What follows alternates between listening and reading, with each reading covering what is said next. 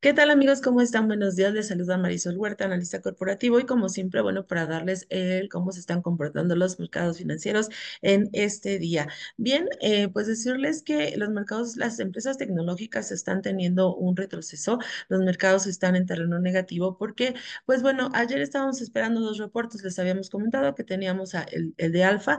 Alfa, de hecho, en estos momentos está cayendo cerca de 6%, a pesar de mostrar un reporte positivo y en línea las expectativas tanto en ingresos como en utilidades, la empresa dio a conocer que la parte de publicidad pues no está tan positiva, no tuvo el desempeño que se estaba esperando y asimismo pues hace dio a entender que para el primer trimestre del año va a encontrarse con esta dificultad. De igual manera, Microsoft, otra de las importantes tecnológicas, mm, bajó su guía para el primer trimestre del año en donde espera un menor dinamismo. Entonces, esta situación, esta perspectiva para las operaciones está haciendo que las empresas tecnológicas pues estén en retroceso.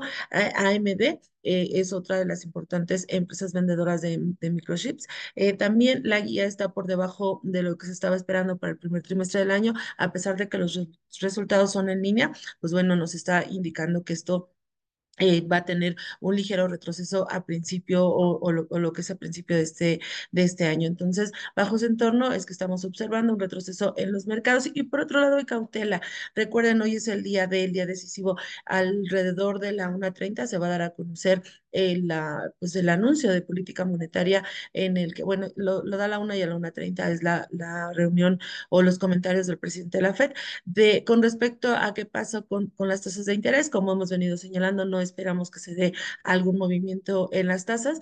Eh, sin embargo, sí lo que juega un papel relevante es la perspectiva que pueda verse hacia adelante, este, cuando pudieran estar empezando. Hemos estado viendo indicadores económicos en donde vemos que en temas inflacionarios hay presión por parte de las cadenas de suministro. Esto podría estar presionando el tema inflacionario y recuerden que uno de los de los temas principales o, la razón principal del movimiento de tasas tiene que ver con el manejo de las tasas de interés. Entonces, eh, el hecho de que se observen presiones a nivel de inflación podría estarlas deteniendo. Entonces, lo que estaríamos esperando, pues bueno, es justamente que marque este escenario. Eh, eh, bueno, pues en la parte corporativa, para el caso de México, este, ya mencionamos las empresas en Estados Unidos. En el caso de México, ayer hubo dos reportes. Uno de los reportes que tuvimos fue, o que también habíamos señalado, estábamos esperando, fue el de Banco del Bajío. En el caso de Banco del Bajío, bueno, pues esta, este banco salieron las utilidades.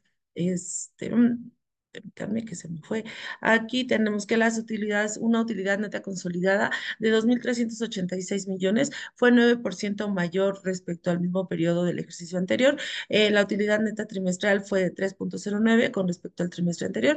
Y bueno, pues eh, los ingresos de la compañía crecieron 6.702 millones. Estamos viendo un reporte que está eh, de acuerdo al, a lo que está esperando el mercado en línea. Y bueno, pues aquí la información de la emisora es que va a estar esperando un crecimiento de entre 9 y 12% para 2024. Esta es la guía que está eh, mostrando. Es arriba o es un crecimiento mayor al 6.3 que había reportado en 2023, por lo cual el, escenario de la guía pues generaría una, generaría una perspectiva positiva para la, para la compañía y como les hemos mencionado, pues seguimos en la etapa de reportes corporativos, estaríamos este, siguiendo eh, los que vienen para esta semana, en el caso de Estados Unidos, pues todavía nos faltan importantes tecnológicas como es el caso de Amazon. Y bueno, pues esto sería lo más relevante en los mercados financieros, que tengan todos un excelente día.